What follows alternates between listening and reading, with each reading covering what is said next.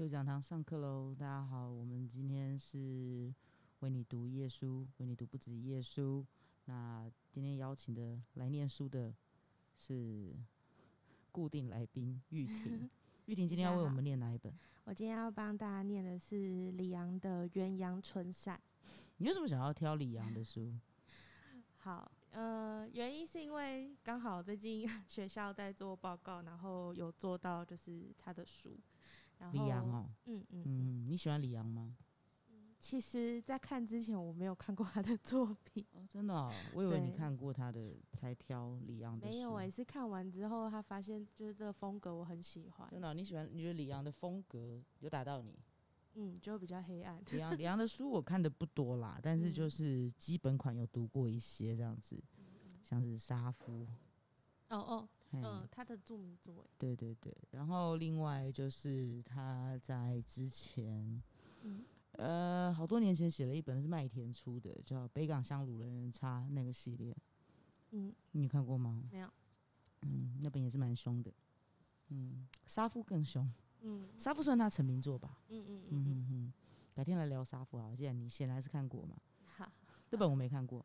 好，那今天这是一本，这是一本绝版的小说，哎，真的吗？我记得，我记得它绝版了。因为我们要就是要找文本的时候，然后找书找了一阵。哦吼，我记得它绝版了。嗯嗯，好，对，我在图书馆找得到了，还好还好。嗯。好，那你今天要为大家念的是我今天要为对对对对，然后好的是念里面的素斋这一篇。嗯，OK，好，嗯嗯，来吧。当年三兄弟分家，分隔了老宅一大片，怕不有六七分地的院落，以此院落做中心，在各房扇形的推展出去，各建家屋。善经营的父亲另行购买旁边的地建新房。大伯父、二伯父则承袭了原来的老宅。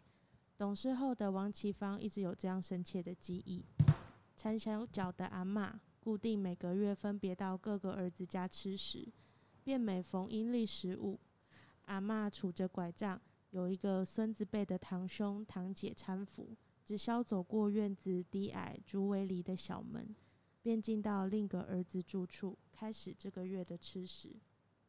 王启芳不曾仔细探算阿妈来的时间，只一直记得每看到阿妈缠小脚的身影，总会有一轮明晃晃的大圆月。更小的时候，王启芳还问过父亲：“圆月是不是阿妈带来的？”便是在这个月圆时分，一年某一个时分，啊，一年某一个时候的月圆时分，童年的王启芳也一定会听到凄厉惨绝的哭声。那哭声事实上已存续，已持续多年，并还将一直存留，如非永生永世。至少在王启芳离家外求离离家外出求学前，一直都存有。哭声来自二婶。据闻中战后日本人离去，而被原派到南洋从军的二伯父始终未曾归来后，二婶急于二伯父的生日那天。以整日彻夜的哭声，企图来召唤他。换回的不是他的人，也要是他的魂。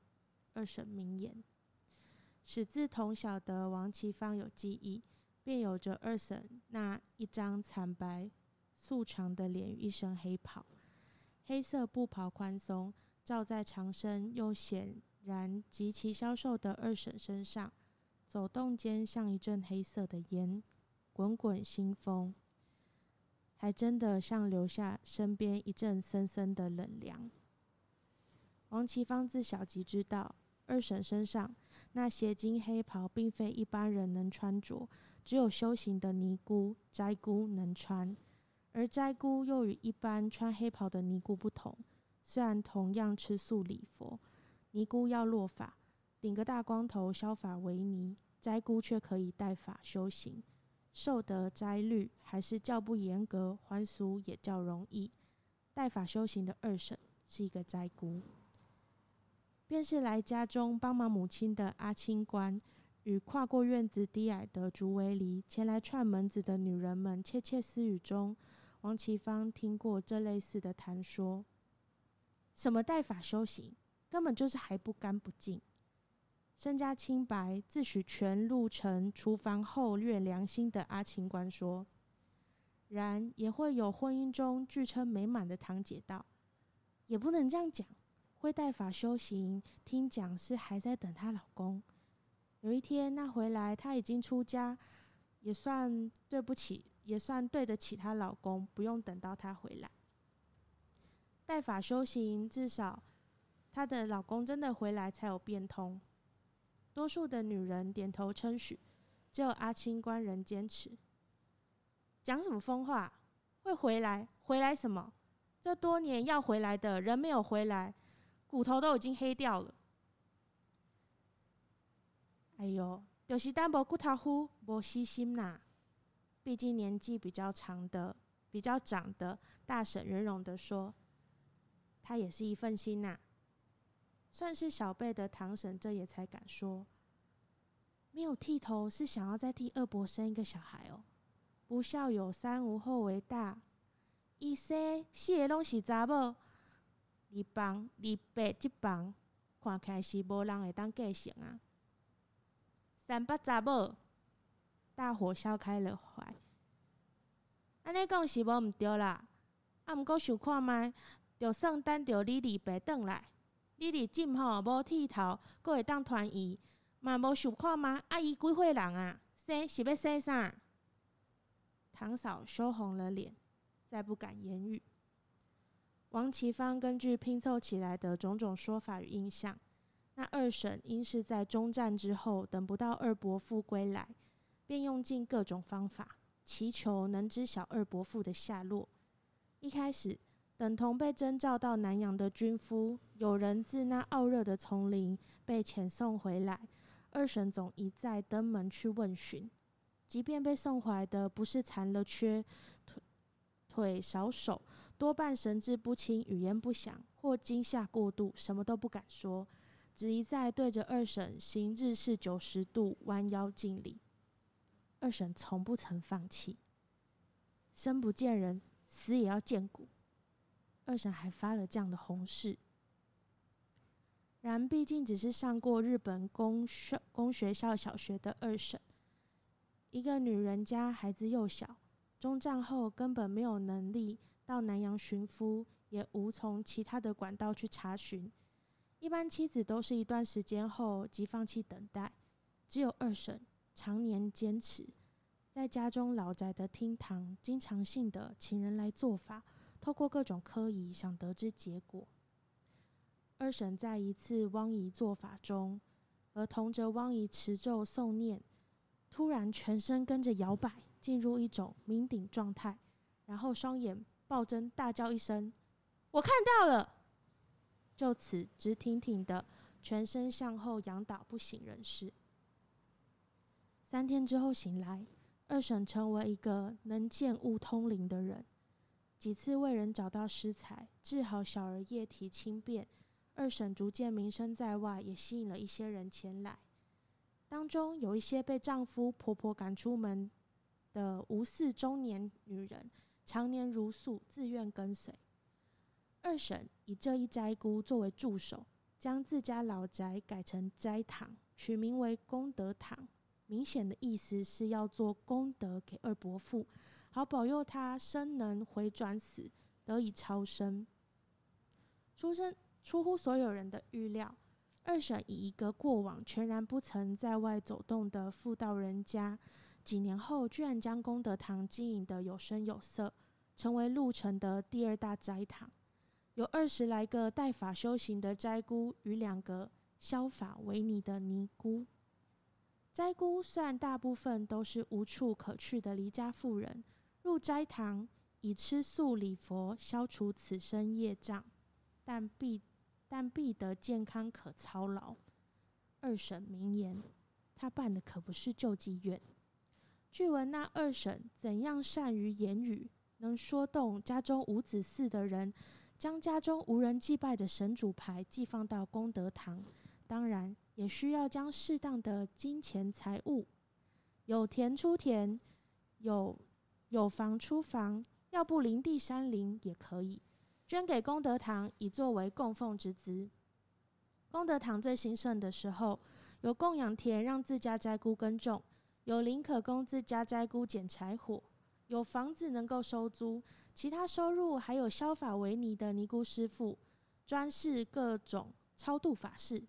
更有二婶仍继续为孩儿夜啼多病，迷途收经；妇人家事不和，丈夫花心在外，乞谈问饥，足足养活二婶一家子与众多斋姑尼姑。不少私下留言指出，二婶能将功德堂做得风生水起，实在不少路程妇人都感佩于她对丈夫那一生终身不移的心，方愿意将生时身后之事全交付给他。王其芳记得小学时候，仍有机会钻过后院竹篱笆的小洞，进入功德堂。对孩子来说，那一间宽大的那一间大厅里，摆着高大的佛祖塑像，还有观世音菩萨金身站于莲花台上，手上一手杨柳枝，一手净水瓶。母亲还说，能够洒尽人间，度化众生苦难，云云。观世音菩萨一直是鹿城女子祭拜祈求的重要神祇。王其芳从小便由母亲教导师德。与一般寺庙不同的是，功德堂大厅神像两旁立着高高低低的各式神主牌，有的简单，只是径尺来长一根木质牌位；有的上有繁复雕花，通常是越雕饰富丽越高大的神主牌。置放在最显眼、最高的地方，面前摆的长明灯也终年灯火不熄。神主牌数量极多，面前又多半有灯火，乍看之下，好似香火还叫神明兴旺，又好似那长厅中央的佛祖、观世音菩萨也专为保佑这些神主牌似的。只一旁角落阴暗处，既无灯火，也不见点香。矗立着一座巨大的神龛，与他孩子的身高几乎等高，甚而更高长。那神龛里好几个牌位，同小的王启芳根本不敢细数，只猜测大概是一家子全在一起。那巨大的神龛四处是有精细透雕三层花彩，只不过被烟熏得发黑，立着的地方离有火。火烛香火的佛祖、菩萨、诸神甚远，在黑暗的角落里越发可怖。有若真可将他身长一样的孩子关在里面，禁锢的就不只是他的魂魄，还有他自身。然愈是害怕，王其芳越是想要打探，仗着受宠爱四下询问。只这事大人谁都不愿意多说。有一回还难得的挨了一顿父亲的骂。伊那人有飞无吹啦。年岁更长后，父亲以他终有能力辨识，方隐晦的让他知道，那巨大神龛是陆城世世家失敬是一家，被控与二二八事件有关。几个儿子死的死不见尸，官的官封，官的官封的封，偌大的家族离散，连先人的牌位都无子。无子孙要供养，有印公、大木公更不敢收留。二伯父父亲与施进士算有知遇之恩，得过帮助，二婶才将一家子牌位绽放功德堂。也亏你二婶有这勇气。那时节，王其芳已不似孩童时，能从后院翻过竹篱笆偷溜进功德堂，说是去找堂姐玩耍。二审严禁任何人从功德堂后院进出，即便家中女性眷属，也得绕过老宅走功德堂正门。而且，除非法事期间得以暂留于厢房内，要不然所有的人只能到大厅。一向被家族称得伶俐的王其芳，很快的探得缘由。那是自功德堂成立十几年间。一向被认为有所担当的二婶，第一次将两个斋姑毒打一顿，连夜赶出功德堂。许多年后，王其芳一直都还记得父亲过世那年夏天的暑热。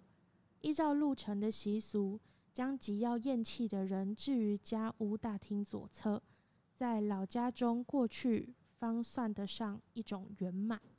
刚死后，更得在死者脚旁盛上一碗脚尾饭，好让死者吃饱上路。那脚尾饭是寻常家用的饭，饭碗装满白米饭，上放一颗卤蛋，一双筷子则直直插在饭碗中央。王其芳一学会用筷子吃饭，家中老辈便严厉管教，无论如何都不能将一双筷子直直插在饭碗中央，筷子只能永远的横放在饭碗旁。再被带晒啦，阿妈说。只有拜死人才筷子直插。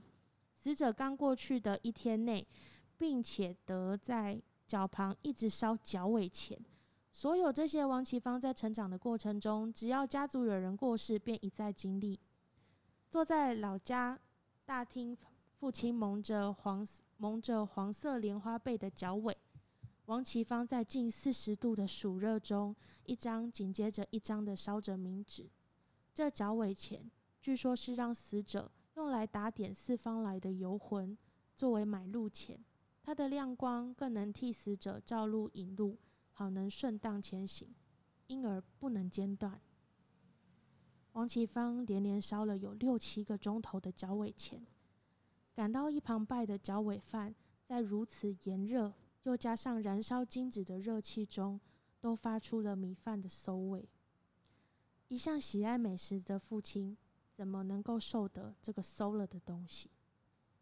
那夜里，父亲钟爱的年幼侄儿更清楚梦得阿公前来抱怨：“哦，一直烧脚尾钱，害我走了很多路。”王琦方便执迷的认为，父亲既收得到脚尾钱，也一定吃得到祭拜的生礼。那路程，死者拜死者传统的十三碗，仅是小小饭碗内装虾棒。小鱿鱼、花豆、发糕、米糕、面龟、鸭蛋、豆干、韭菜、高丽菜、香菇十二样，再加上拜王，想必是管理死者魂魄的主管。一盘三层肉、鸭蛋、豆干。母亲与父亲六十年来的婚姻相处，自然体会到这祭拜品对一生喜爱吃食的父亲是如何不足。便委由父亲过往常光顾的鹿城寺庙新祖观做了一桌著名的素斋，送到父亲灵前祭拜，自然也无不替父亲消灾解厄，祈求来世不会因为这辈子过度吃食杀生毁生，再入轮回不得解脱。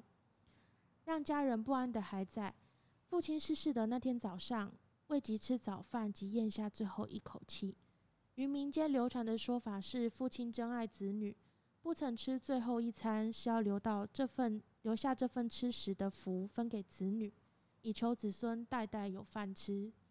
但也因此，父亲是饿着肚子上路的。为父亲寻得最特别的祭品，让他走而无憾，同样成为王其芳在整个葬礼中的重大心愿。只不若母亲从新祖官、新祖公。叫来整桌素菜。王其芳一直生计父亲，即使到了晚年，清淡的素菜一直并非他的挚爱。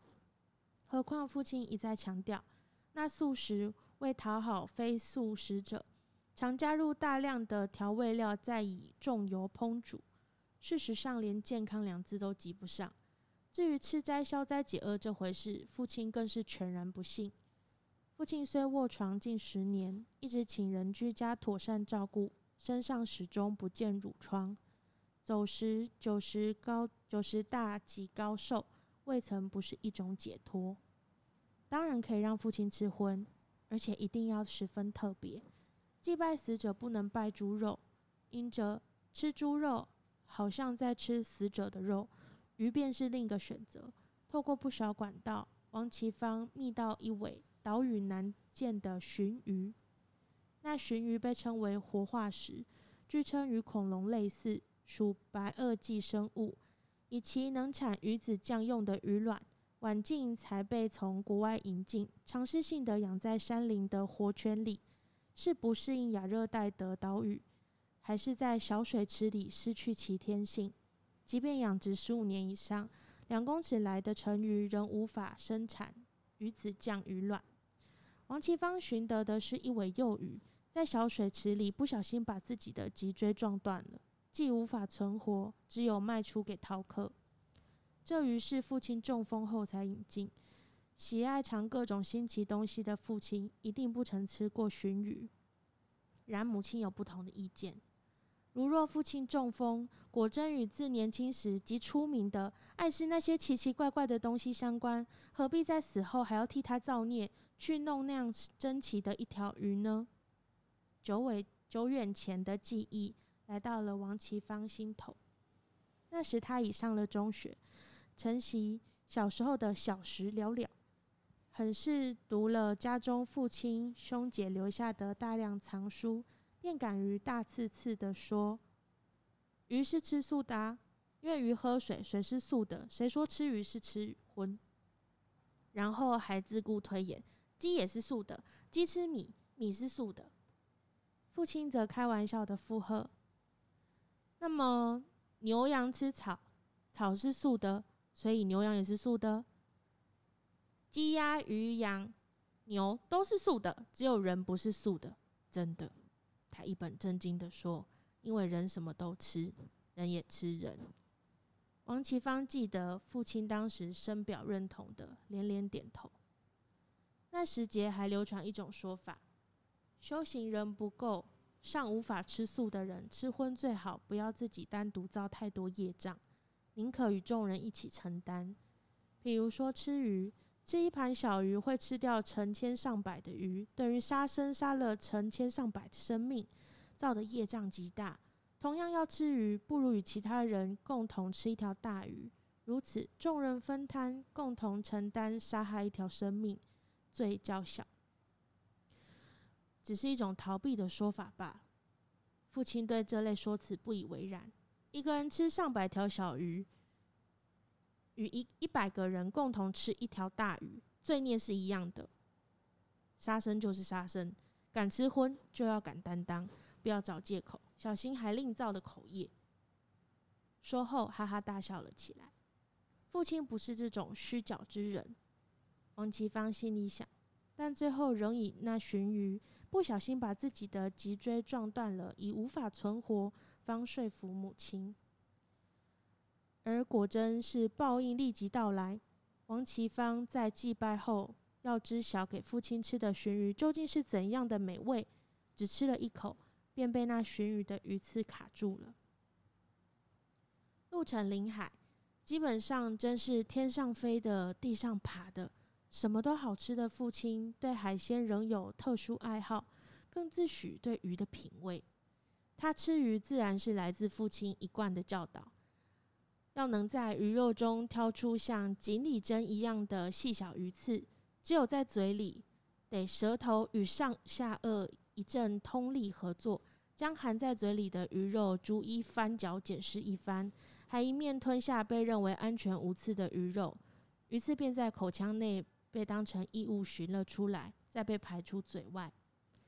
懂得在嘴里挑出鱼刺的，常自诩他们懂得吃鱼。父亲最爱这么说。可是最会吃鱼的，总是会被鱼刺卡到的人，而出差错的总是小小的细刺。单一的细刺有时候虽未被侦测出来，但随着嘴里未全然嚼碎的食物混杂着，囫囵吞的一起咽下去，只消过得了食道，到了胃里，胃酸要对付这种细细的细刺问题不大。可是如果卡住了呢？那细细那细刺就在咽喉处，在食道口插在软嫩的组织，不肯上也不肯下，不肯被咽下去，也不肯被吐出来。这一处定点的刺痛不深但狠，而且只要不吞咽，基本上感觉不到它的存在。可是怎么可能不吞咽呢？便于每一次吞咽中。如针的细刺再次的在伤口上用刺痛一次。这回鲟鱼的细刺虽细，经医生方夹出来后，发现长足足有一公分多，还有三处分叉。也就是说，除了尖头外，还分出两只手像手臂一样的叉。更不巧的是，这三叉正刺在咽喉处食道口，痛的便明确的不只是一处定点，而在感觉中游移变迁，好似整个咽喉处处处都是细针，整个食道口像一条卷起来的针毡，处处都是刺痛。在每一次口水的吞咽中，确实如在针毡，那痛如此不能忍受，因为随着每一次吞咽，不是本该像呼吸一样自然的行为，那刺痛一定到来。而越想要试测下一次吞咽中气刺是否已然不在，越会一直不断的在吞咽、吞咽、吞咽、吞咽、吞咽、吞咽，如此恐怖的吞咽的，于王其芳莫过于那人面疮。功德堂每年定时做春秋二祭大型祭拜，以超度供养在堂内的无祀使者。春秋二季常做水忏，得特地到寺庙聘请道行高深的四名出家师傅，由他们带领全体功德堂的人员做一整天的诵经持咒祭拜。始自同小，王其芳便由斋姑口中一次又一次的听闻关于水忏的故事。一开始，王其芳尚记不得人名，当成是一个故事，像虎姑婆吃小孩一样的恐怖故事。孩子听的故事哪个不可怕？只知道水忏源于一件错杀的恩怨。两个本无冤仇的人，有一人不小心错杀了另一人，而且是处以最大的极刑——腰斩。也就是说，从腰身以刀横斩。父亲看到那跨越围篱、只有半截的下半身，还穿着古早清朝人他的方他的父祖方穿的那种青蓝色的色裤。必然也是个被腰斩的人吧，只不知是否也是错杀。因缘果报再入轮回，杀人者不曾得到惩罚，下辈子反成一位得道高僧；被杀者不曾犯错，却被错杀，自然心思报复。但在往后的时事里，杀人者一直都是得道高僧，戒律精严，身旁总有戒神守护；被错杀者。根本难以伤他，一直无从报仇。不是不报，时候未到。说故事的斋姑一定如此说。果真，高僧为皇帝恩宠，宠遇过奢名利，兴起德行亏损。能阅读更多字后，王其芳会从《水灿水灿经文》前的序文读到这样的文句：呼声人面疮于膝上，眉目口齿俱备，每以饮食。有之，则开口吞咽，与人无异。得道高僧膝上不止长出一颗人面疮，疼痛难当，而且不论如何医治都不能好转。最后由释诺迦尊者之助，到深山取三味三昧法水，要洗涤人面疮。这时候人面疮开口大叫不可，斋姑们总要以人面疮的口吻。语意神秘的训诫的说：“我就是当时被你错杀腰斩的人，心怀怨恨，累世都在寻求报复的机会。可是你十世以来都是身为持斋严谨的高僧，冥冥中有戒神在旁守护，我没有机会报复。而今你受到恩宠，动了一念名利心，无形中德行已经亏损，因为这个缘故，我才能接近你的身边来报仇。”那每个人头脸相似，只见一身黑袍的斋姑们，最爱诉说的便是这样因果报应的故事。每个斋姑都会一再重复上述类似话语，为着要劝人为善，害怕报应，因而要劝人为善，一直是斋姑们说教的重点。如是高僧蒙受圣人。是诺迦尊者的救护，以三昧法水洗涤人面疮，痛彻骨髓，绝而复苏。醒来其疮不见，终于洗除这生生世世历经十世的冤宿。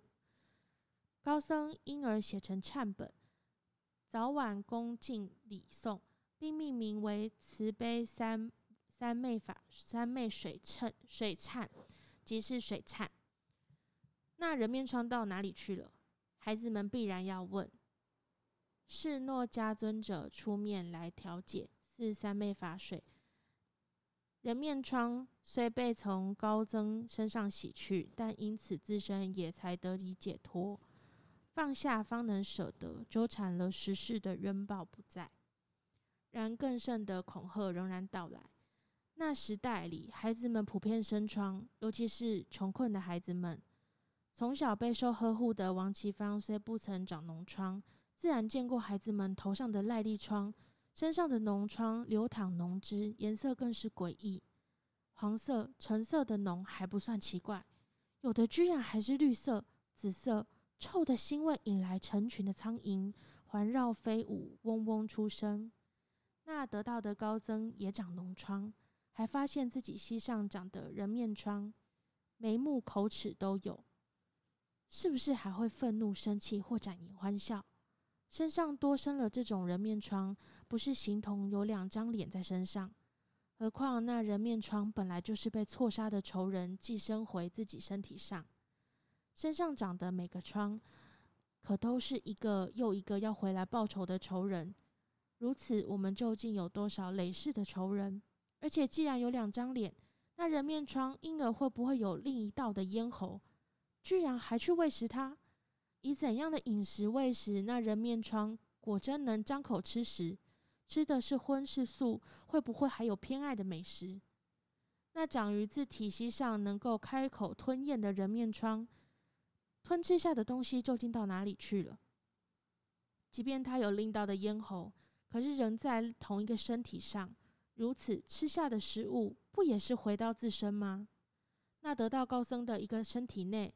事实上，便有两张嘴在吃食。人面疮吞着在嘴里尝起来，感觉不知是如何滋味的饮食。艰困的药字一定是十分细窄的咽喉，一点一寸咽下，真正是一种可以感觉到的吞咽。是不是这吞咽方能造成得到高僧的剧痛？为了终有机会报那等待了十世的冤仇，人面疮便无时无刻的都在吞咽。好借着蠕动造成剧痛，然它不见得一定有食物吞食。如此吞咽下的只有口水，足以淹没自己的口水。被口水淹没的自己，黏液一点一滴的包覆，一口一口的积累，带暖意带暖意的润湿。先是一种有若回复水体液里内的慰安，然后更多的黏液聚涌。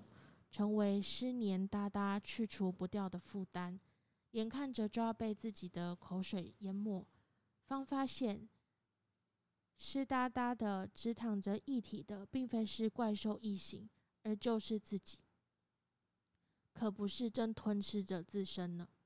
午夜梦回，还在吞咽，一直不断的吞咽，吞咽下整个自身，还在吞咽。王启芳不知怎的，总因感到如此一来，吞吃的与吃下的，甚而消化的，可都会是自己。是自己这么精吃，有得吃，可以吃如此长久，永生永世都还在吞咽。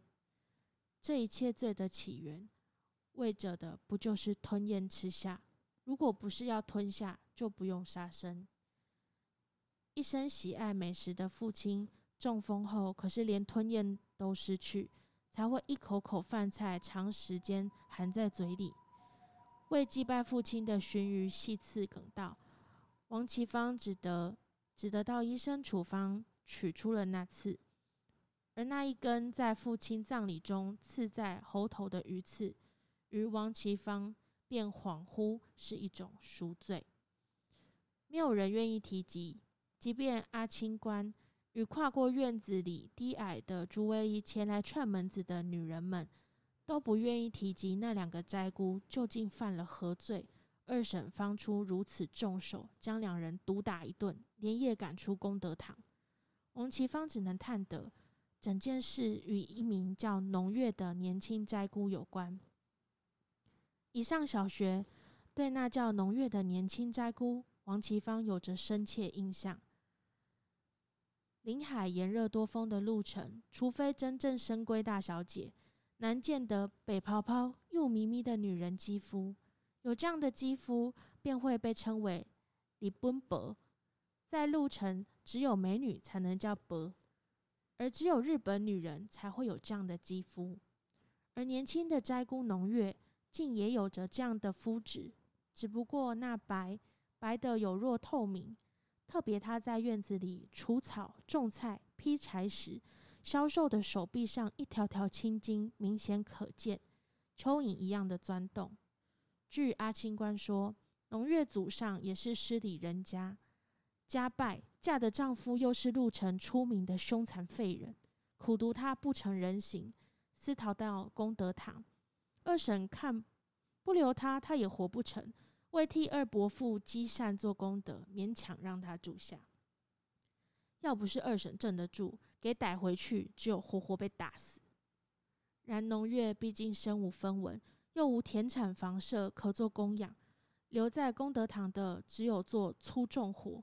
挑水、劈柴、煮饭、洗衣、做酱菜，样样都得出来。那农月除了瘦弱，还据说有着暗疾。王启芳记得有几回看到他在炎日下，手中锄头一滑，整个身子溜下去倒在地上。其他斋姑看见也不多理会，拿水泼醒他，任他在地上爬行回房内。功德堂里不止一切得自给自足。斋姑们将整个偌大的后院辟成菜园，还将吃不完的菜蔬做成酱菜，除自己人吃外，也卖给外人。由于腌制过程出自斋姑，被认为是全斋啊全素，生意不二。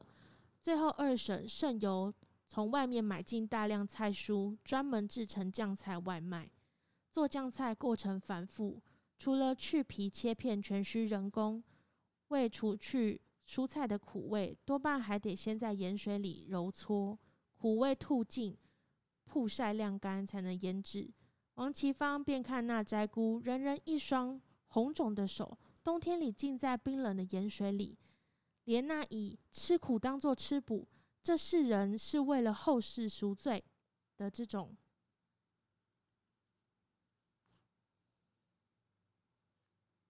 这世人是为了后世人赎罪的老斋姑都呲牙咧嘴，一定就一直有着流言，关于农月与另一个斋姑。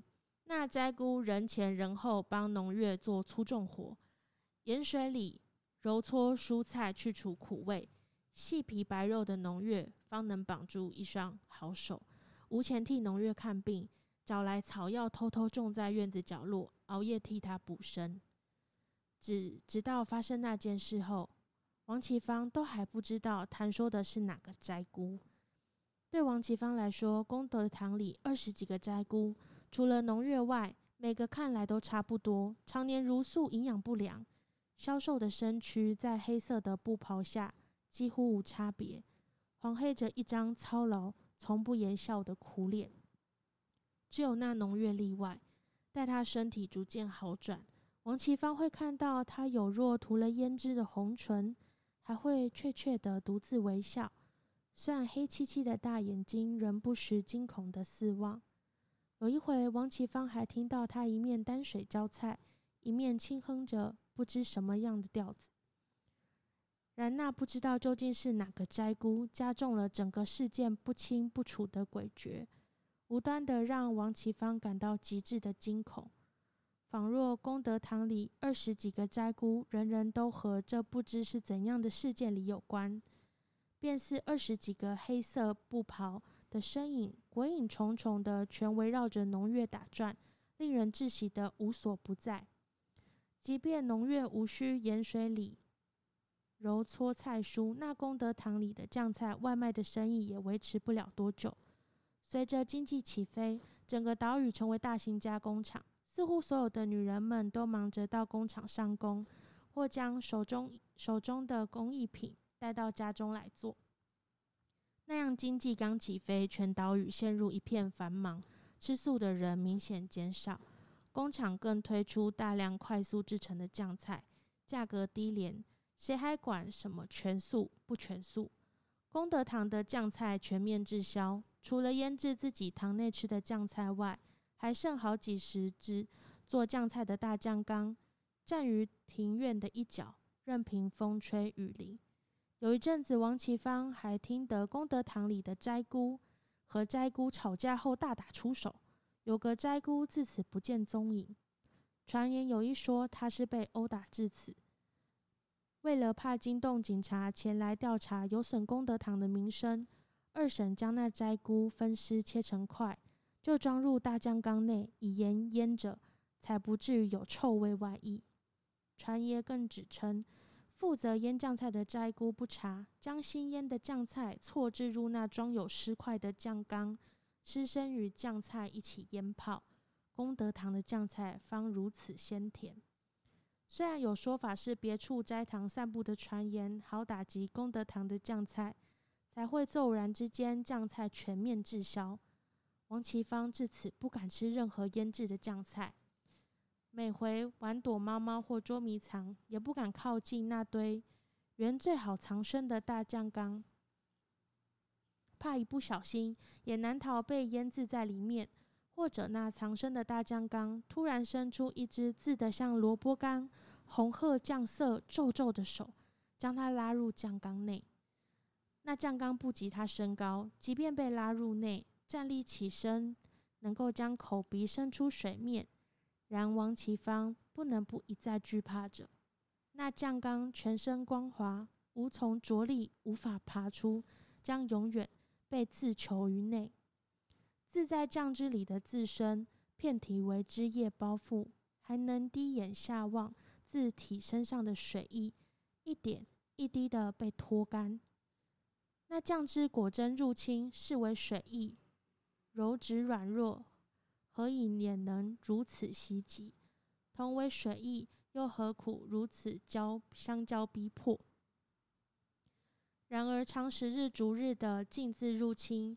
就此永远不得出脱，还得眼睁睁的低头下看，直至交替出全身的最后一滴体液，方可以是终点进处。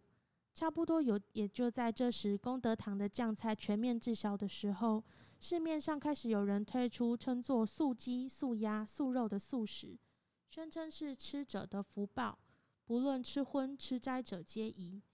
一开始购买的。也果真是素荤食者，不在乎这鸡鸭肉的表象，切开这素鸡、素鸭、素肉，发现也只是由黄豆制成，只不过不似以往只做成豆包、豆皮，而全以鸡鸭肉造型，作为一只一只模样大小神似鸡鸭猪肉的豆类制品。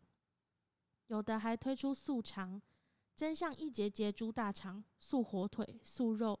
做得更像一条条三层肉，荤食者买来多半为祭拜用，有鸡鸭肉形状，祭拜无论祖先鬼神都丰富好看，又是豆类制品，一如拜素食不用杀生，其能较少作孽，才不至于得到报应。便一定有像阿清官这样如素的人，而且为数不少，出声批评吃素的人，还真的要买这样东西来吃。吃素吃的这样不清不洁，真是笑破人的嘴。吃素就吃素，哪有素食外表还要做的像鸡鸭猪肉？要这样，干脆直接吃鸡鸭肉就好。吃什么素？尼姑斋姑们更起身念阿弥陀佛，心如不清净，仍执着于外相，吃素还不忘情鸡鸭肉。其实正面全面景，其实正在全面经济起飞的岛屿。由代工外贸开始赚进大量的财富，人们似乎也十分乐于接受新的事物。逐渐的，有在家修行的人开始食用，说是为了图方便；私下传言则说，真正的理由是为着口味不差。只有寺庙与像功德堂这样的斋堂仍然具用，直到发生了那件事。从有功德堂以来，二审第一次如此重手做出惩罚。被毒打一顿，连夜赶出功德堂的，便是农月与王其芳分辨不出的那个斋姑。虽然一再仔细打探，即便阿清官与跨过院子低矮的竹围篱前来串门子的女人们，都不愿意再提及两个斋姑究竟犯了何罪。王启芳费尽心力，才只字片语的听来，也不知是否与他们两个人相关的传言。有的人说。两个人爬出了功德堂后无处可去，相接服毒，但只死了一个。一个受不住毒发的痛苦，爬去喝了近旁水沟内的水，结果被救活了。有的说法是两人相接上吊投井，但不管以何种方式要寻短，总有一人死意坚决死了，而另一个人活了下来。王启芳。持续百般打探，究竟死了是谁，而谁活了下来？活下来的结果又如何，都不可得。对阿清官和周围说长道短的女人们，农月这件事似乎是最见不得人的羞耻，是绝对不能让孩子知道的尬派基那多塞的耻辱。当然，更不用讲能打探得知农月和那斋姑究竟做了什么，要招致这样的惩罚。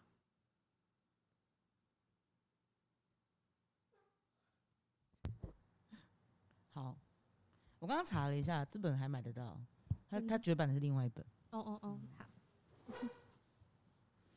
好，谢谢玉婷为我们带来非常精彩的鸳鸯春扇。你要趁这个时间再聊一下李阳啊？你有什么感觉吗？感想之类的？李阳吗？我觉得他很会写吃的。嗯，可是我觉得我现在读他读的不够多，好像。我觉得还不能就是聊他，对对。可是我觉得可以聊聊，就是关于素斋的这篇。其实就是 虽然我觉得刚刚好像念了很多，可是它其实只是素斋里面的一小部分。然后其实它前面还有很多的，就是这个素斋的这个素斋的故事，它是一个主要的支线故事。可是前面其实还有两个，是讲一个死刑犯。然后还有刚刚前面有念到的那个焦尾犯的故事，然后我还蛮喜欢他写的方式。嗯，对，对他写，他写处理料理，嗯，的过程其实我觉得蛮有一套的。嗯，我觉得就是最后想跟大家分享一个，可能因为。如果要念前面的话，就会念太多了。可是可以很快速的讲一下那个死刑犯的的事情，就是，呃，反正就是作者的父亲，他每次经过学校之前，都会经过一个刑场，然后他有几天他都遇到一个犯人，一直都在求他给他一杯水，然后这个年就是笔者的父亲呢，他就是。胆识很过人，就看到他很可怜，所以他其实都给他水喝。但就是直到有一天，就是突然被一个就是老人恰巧路过，他就把就是把他拉到一旁说：“你看他可怜，给他水喝，其实不是帮助他，是害他。”他说：“因为他有了水喝之后，他这一口气会断得更慢，所以他会受更多的苦。所以他这个父亲就赶快就是拨掉碗里面的水。然后我还蛮喜欢就是最后文本里面的一句，就是。父亲就是不忍的说，可是他那么痛苦，就只想喝那一口水，然后那就让他喝啊。王启芳几经思索，还是这样说，那是他最后最想要被满足的欲望，虽然要以更多的痛苦为代价。我还蛮喜欢他文本里面对于人的欲望的阐述。其实，在很多小说里面，如果去写到欲望的话，其实蛮常会用交换这个概念的。嗯。嗯，你要这个可以啊，可是你用什么东西跟我换？嗯嗯，因为我觉得这个是蛮有趣的一个，嗯，原型是那个那个，对对不对？圆形不是那个圆，不是形状的圆形，你知道，就是那个圆形，原始那个圆形，欲望这回事，嗯，蛮有趣的。那就那就只有等你 看的比较多之后，我们再来聊李阳好了，好，好不好？嗯嗯，好，我们今天。的为你读一页书，为你读不止一页书。谢谢玉婷，谢谢，拜拜。